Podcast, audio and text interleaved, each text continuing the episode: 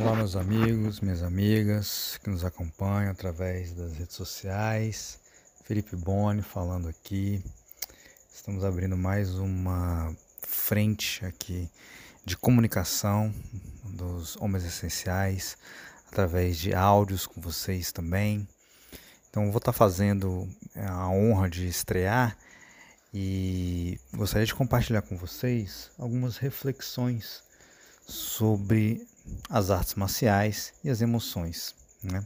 Especificamente, eu vou estar falando é, sobre os homens, mas muitas coisas que eu vou falar aqui funcionam, na verdade, para o ser humano. Né? Tradicionalmente, as artes marciais são mais praticadas por homens do que por mulheres, né?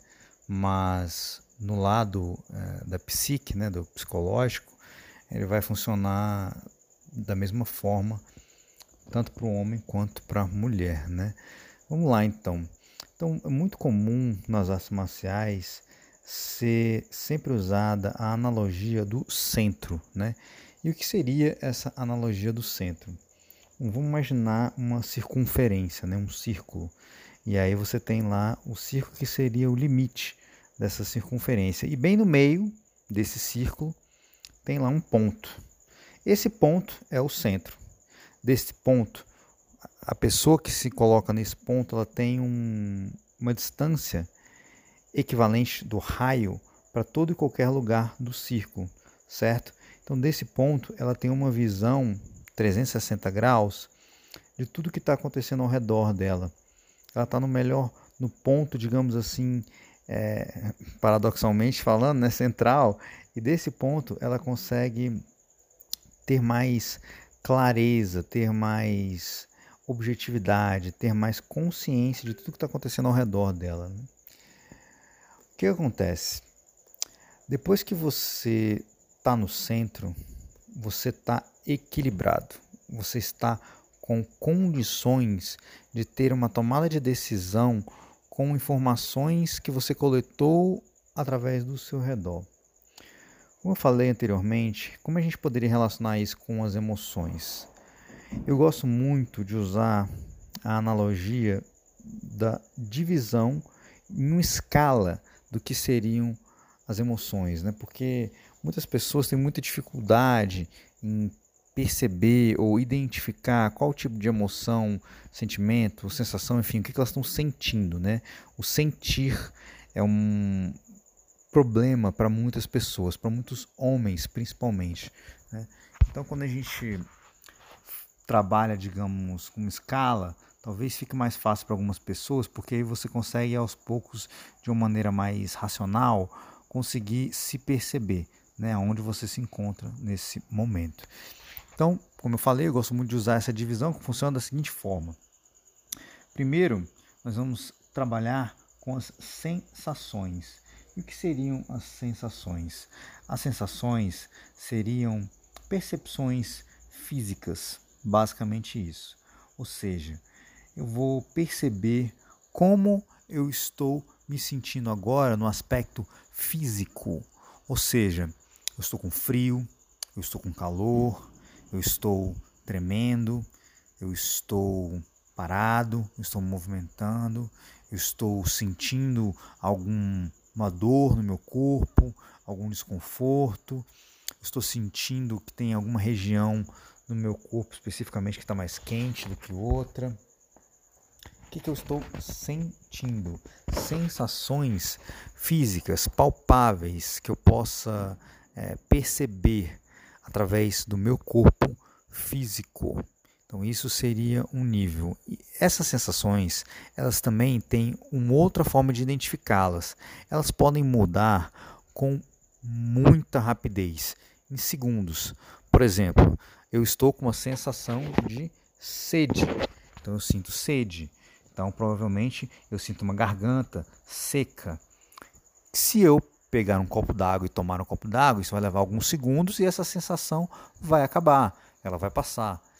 Então é muito rápido, é muito efêmero, são segundos para uma sensação mudar para outra. Outro exemplo: se eu estou com muito calor, eu ligo o ar-condicionado e em alguns segundos, se eu estiver bem posicionado e se for um ar-condicionado forte, eu posso começar a sentir frio e vai mudar a minha sensação. Provavelmente eu posso começar até a tremer. Enfim, mudança de sensação, como eu falei, mudanças muito abruptas, muito rápidas. Em um segundo nível, digamos assim, numa segunda escala, nós teríamos as emoções. O que, seriam as emoções? Né? As emoções já seriam, é, diferentes das sensações, algo um pouco mais rápido. Na verdade, assim, elas duram mais, né? Então, se você pensa que uma sensação seria, uma emoção seria, por exemplo, a tristeza. A tristeza é uma emoção. Ah, não estou meio triste. Mas pode ser que eu tenha um animal doméstico e eu comece a brincar com ele, e aí daqui a alguns minutos eu já não estou tão triste assim. Esse animal doméstico me alegra, por exemplo. Né? Então, é, a tristeza pode dar lugar, por exemplo, a uma alegria que também é outra emoção.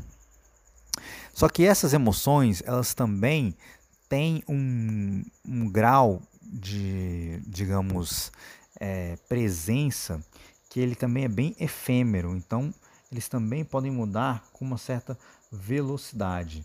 Se eu estou, é, por exemplo, sentindo é, tristeza, eu posso permanecer na tristeza se eu não fizer nada para alterar esse momento. E muito provavelmente eu posso aprofundar nessa tristeza se eu não, digamos, é, fazer algo a respeito dela. Então, é muito importante que a gente consiga identificar o que, que a gente está sentindo naquele momento, para que a gente possa é, tomar uma decisão se nós queremos permanecer daquela forma seja ela qual for que está se apresentando, ou se nós queremos mudar. E para mudar, a gente pode tomar as rédeas do que está acontecendo naquela situação e fazer o que está dentro do nosso alcance para alterar a situação. Né? Você pode falar assim: ah, mas às vezes eu não tenho controle sobre o que está acontecendo, a situação. Com certeza, mas a interpretação sobre o que está acontecendo, esse está sempre dentro do nosso controle. Então a gente sempre tem que agir de uma forma a tentar é, estar consciente daquilo que está dentro da nossa alçada, né? ou seja, o que, que eu posso fazer para estar tá trabalhando, para estar tá melhorando, para estar tá evoluindo a situação em que eu estou atualmente. Isso dentro da minha alçada. Né? Então, passando aí depois da escala das emoções, nós teríamos as paixões. Você consegue identificar quais são as paixões que você tem na sua vida? Vou te dar um exemplo meu particular. Eu sou apaixonado por cachorro, sempre fui. Eu sou apaixonado por esportes, também sempre fui. Então, são duas paixões que eu levo na minha vida. Elas estão comigo há muitos anos. Não, não são coisas tão efêmeras assim. Você percebe que são totalmente diferentes das sensações e das emoções, que mudam muito rapidamente. Então as paixões já são coisas mais duradouras. Eu sou apaixonado, posso falar que eu sou apaixonado por chocolate. Então, essa paixão também me acompanhou ou me acompanha durante muito tempo na minha vida. Né? Pode ser que eu deixe de ser apaixonado por chocolate, pode ser que eu deixe de ser apaixonado por esporte, pode ser, pode, com certeza. Mas essa paixão, ela é principalmente caracterizada por um grande período de tempo, geralmente anos, ou no mínimo meses, em contato conosco. Né? Então, a partir daí, nós temos três níveis já: né? as sensações, as emoções e as paixões. Depois das paixões, nós iríamos para os sentimentos. Os sentimentos já são é, sensações, digamos assim, né? são sentidos que nós acessamos mais elevados. Ou seja, para você acessar um sentimento, você precisa aprofundar um pouquinho em vários âmbitos. Por exemplo, quando você está com uma sensação, que é o primeiro nível, né? E é uma sensação de, digamos, bem-estar. Você está se sentindo bem, você não consegue é, expressar exatamente aonde nem o porquê, mas você está se sentindo bem. Ok. Se você, por exemplo, vê um pôr do sol, como você acha que você vai se sentir? Você acha que você vai se sentir melhor do que você estava? ou você acha que você vai se sentir pior do que você estava? Eu acredito que você vai se sentir melhor do que você estava. Por quê?